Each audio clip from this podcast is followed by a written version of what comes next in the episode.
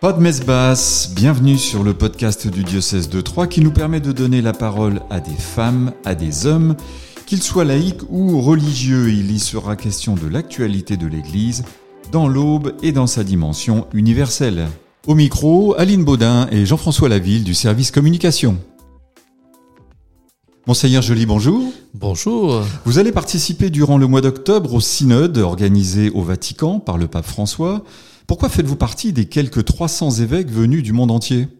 À chaque conférence des, évêques du monde entier était invité à élire quelques membres selon la taille de la conférence et des membres à présenter au pape pour qu'ensuite lui euh, choisisse et puis euh, euh, nomme ceux qu'il voulait pour le, pour, le, pour le synode. Et donc dans la conférence des évêques de France, nous avions quatre membres à, élire. Donc nous avons fait des, élections au mois de mars dernier. Et donc, euh, avec euh, l'évêque de Mende, Monseigneur Benoît Bertrand, avec l'évêque de Grenoble, Jean-Marc Echen, avec l'évêque de Nanterre, euh, donc Mathieu Rouget, nous avons été élus par nos pères et le pape François, après il a fallu un petit temps pour que le, pape nomme, donc le pape nous a nommés tous les quatre. Et il a nommé également le cardinal Aveline, qui est l'archevêque de Marseille, et Anne Ferrand, qui est une vierge consacrée du, du diocèse de Rodez. Donc voilà, mais c'est le de cette manière-là, en fait, chaque conférence, selon le nombre d'évêques, a, a, un certain nombre d'évêques et du coup, ça fait une diversité parce qu'il y a toute l'Église universelle qui qui va se réunir euh, comme ça au synode. Ce synode apparaît comme un rendez-vous majeur pour l'Église. Concrètement, quel est son objectif? Un rendez-vous majeur, euh, sans aucun doute. Vraiment sans aucun doute. Voilà, euh, voilà, 60 ans, 70 ans euh, que, le Concile Vatican II a, été célébré, qui a ouvert une, des portes assez importantes en termes de, de vie d'Église, en termes de, de fraternité, de d'échange avec le, monde dans notre manière de nous positionner. Et en fait, le pape François, dans la suite d'ailleurs de tous ceux qui ont précédé, qui, qui l'ont précédé, donc euh, c'est le, le pape euh, Paul VI, hein, Saint Paul VI, qui a institué euh, ce qu'on appelle le synode des évêques et qui a petit à petit, ce synode s'est développé, s'est ajusté, s'est modifié. Jean-Paul II avait apporté des modifications, Benoît XVI a apporté des modifications, et François a voulu dans la suite hein, de, ceux qui ont précédé, apporter aussi ses propres euh, modifications qui lui semblaient nécessaires aujourd'hui et réfléchir sur la vie de l'Église. Donc il y a un vrai défi, on va dire 60 ans après le, le Concile Vatican II, de recevoir toute la profondeur, toute la richesse du Concile Vatican II. On sait que des chemins comme ça, ça prend beaucoup d'années, beaucoup de décennies, et puis de réfléchir à la vie de l'Église de telle sorte que euh, l'Église soit conforme, euh, non pas à ce que l'un ou l'autre veut, mais à ce que Dieu veut. Donc il y, avait un vrai défi, notamment en termes de participation en fait de tous les membres. Donc c'est en ce sens-là aussi qui c'est un rendez-vous majeur. C'est un rendez-vous majeur aussi par le caractère très large et très universel qu'a voulu le pape François et notamment d'avoir impliqué l'ensemble du peuple de Dieu dans, dans la première étape de ce processus euh, de, de, ce synode des évêques. Alors justement, vous parlez de, de la vie de l'Église, on entend souvent parler de gouvernance, euh, on parle aussi évidemment beaucoup des laïcs. Est-ce que pour vous, l'avenir de l'Église passe automatiquement ou en grande partie par l'engagement des laïcs? Si l'avenir euh, ne passait pas par les laïcs, ce ne serait pas l'Église du Christ.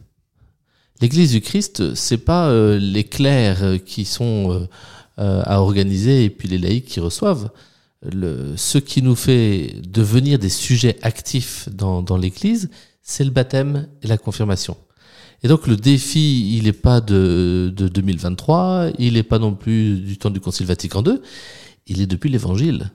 Depuis que le Christ est venu, et il a invité, il n'a pas dit oh, il y a que quelques-uns qui doivent euh, s'engager et puis les autres euh, euh suivez ce qui va se passer. Il a invité chacun, mais chacun à sa manière. Donc euh, les, les, clercs, les prêtres, les diacres d'une certaine manière, les laïcs d'une autre manière, avec des missions qui sont distinctes.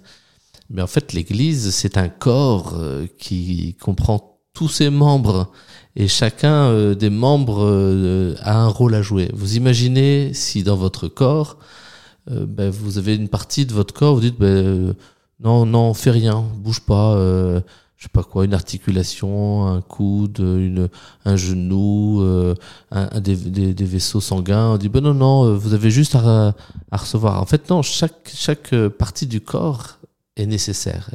Saint Paul l'avait dit de manière très très forte, très percutante, comme il sait le faire dans la lettre aux Corinthiens, où il dit voilà, on a besoin des pieds pour marcher, on a besoin de la tête pour voir, on a besoin de, en fait, on a besoin de l'ensemble du corps. Donc les, les, les laïcs sont partie prenante aussi de manière active dans la vie de l'Église. Dans la vie de l'Église, on parle beaucoup des femmes. Quel est votre sentiment sur la place que doivent prendre les femmes ou devront occuper les femmes au sein de l'Église?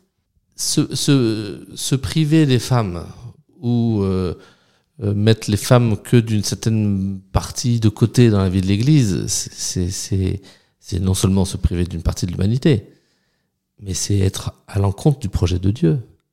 Le, le, projet de Dieu, il y a, il y a un, passage d'évangile, de, pas d'évangile, un passage du livre de la Genèse que l'on connaît très bien parce qu'il était représenté partout dans cette création d'Ève. Alors souvent, on l'imagine de manière un peu matérielle, mais ce qui est très très beau, c'est que Dieu euh, ne veut pas que l'homme soit seul, que l'être humain soit seul. Et il veut que l'être euh, humain vive en, communion, en échange. Et du coup, il y a cette euh, diversité des hommes et des femmes. Et la diversité des hommes et des femmes qui ont l'égale dignité, la même dignité, doit être vécue dans la vie de l'Église. Et donc un des, des défis aujourd'hui, en fait les femmes sont quand même très présentes dans la vie de l'Église. Euh, vous allez dans toutes les paroisses. S'il n'y avait pas les femmes, euh, les, paroisses euh, feraient pas grand-chose en fait. sauf qu'il y a besoin de prendre, de prendre davantage conscience. leur place, si importante soit-elle, doit être encore plus grande en fait, pour que euh, apportent vraiment toute la richesse. Si Dieu nous a créés hommes et femmes, ça veut dire qu'il y a des sensibilités différentes, des, des, perceptions différentes, des richesses différentes. Et donc la, la, la vie de l'Église, euh, elle essaie de d'ajuster, d'améliorer, de, de, de faire en sorte que et les hommes et les femmes aient vraiment toute leur place dans la vie de l'Église. Finalement, la place des laïcs et la place des femmes sont des sujets évoqués déjà depuis bien des années. Euh, faut-il attendre encore un mois de travail pour en discuter Et pourquoi certains dossiers prennent-ils autant de temps pour évoluer? Alors, on, on, attend toujours des réformes.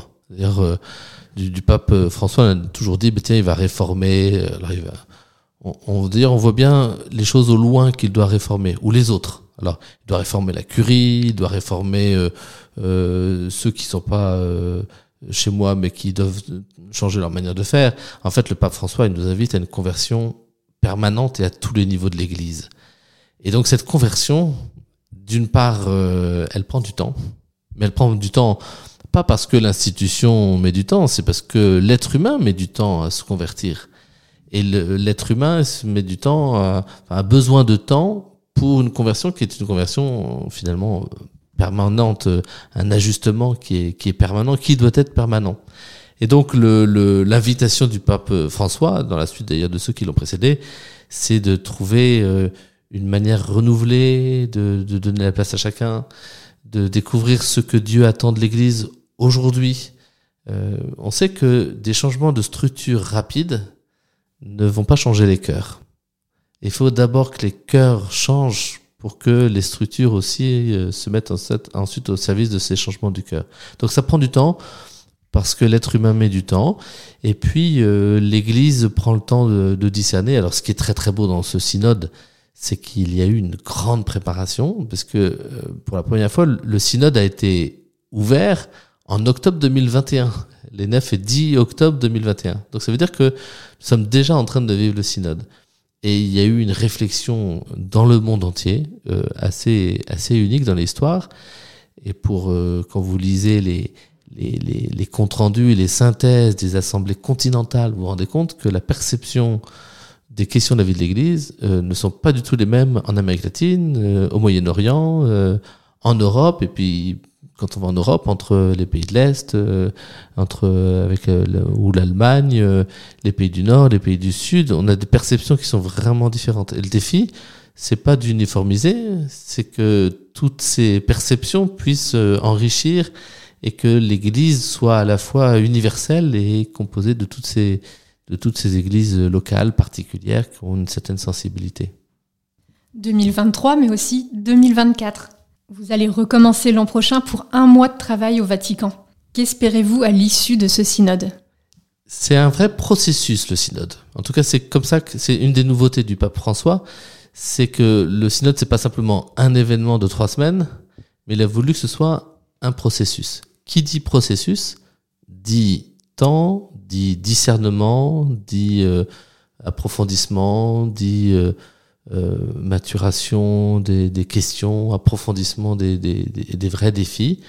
Et donc, au départ, quand il a ouvert le synode, c'était octobre 2023 qui était l'aboutissement de cette, de cette assemblée du, du synode des évêques. Et effectivement, peu avant d'arriver à cette cette assemblée du, du mois d'octobre 2023, le pape François a, a, ouvert un deuxième mois un an plus tard. En fait, ce deuxième temps dans l'assemblée du synode des évêques va être presque nécessaire, mais très profonde et très profitable pour mûrir les choses et pour faire en sorte que euh, l'événement du synode qui va nous donner de réfléchir ensemble, de, de, nous écouter les uns les autres, de discerner, d'essayer de percevoir ce que, ce que Dieu, ce que l'Esprit Saint attend de nous aujourd'hui, en fait, va nécessiter euh, encore du temps pour euh, trouver son ajustement, pour que aussi on puisse écouter les églises locales. Euh, il y a un véritable aller-retour entre l'assemblée des évêques et des autres fidèles qui composent cette assemblée à Rome et puis le peuple de Dieu, les diocèses, les paroisses qui vont certainement être invités à entendre ce qui a été mis en lumière et puis se dire finalement il y a peut-être telle ou telle perspective qu'il faut retravailler ou, et ça va permettre un, un, discernement sans doute de plus grande de plus grande force de plus puis qui évite aussi soit les blocages euh, de, des incompréhensions soit l'enthousiasme euh, d'un moment et qui voilà ce, ce, temps et cette écoute vont vont, vont permettre euh, certainement d'aboutir à quelque chose qui soit plus pertinent et comme le pape François donne à ce synode des évêques sur sur la vie de l'Église, hein, sur la synodalité, une, une, force ou une importance assez grande, ben, ça nécessitait de, de, de prendre le temps nécessaire.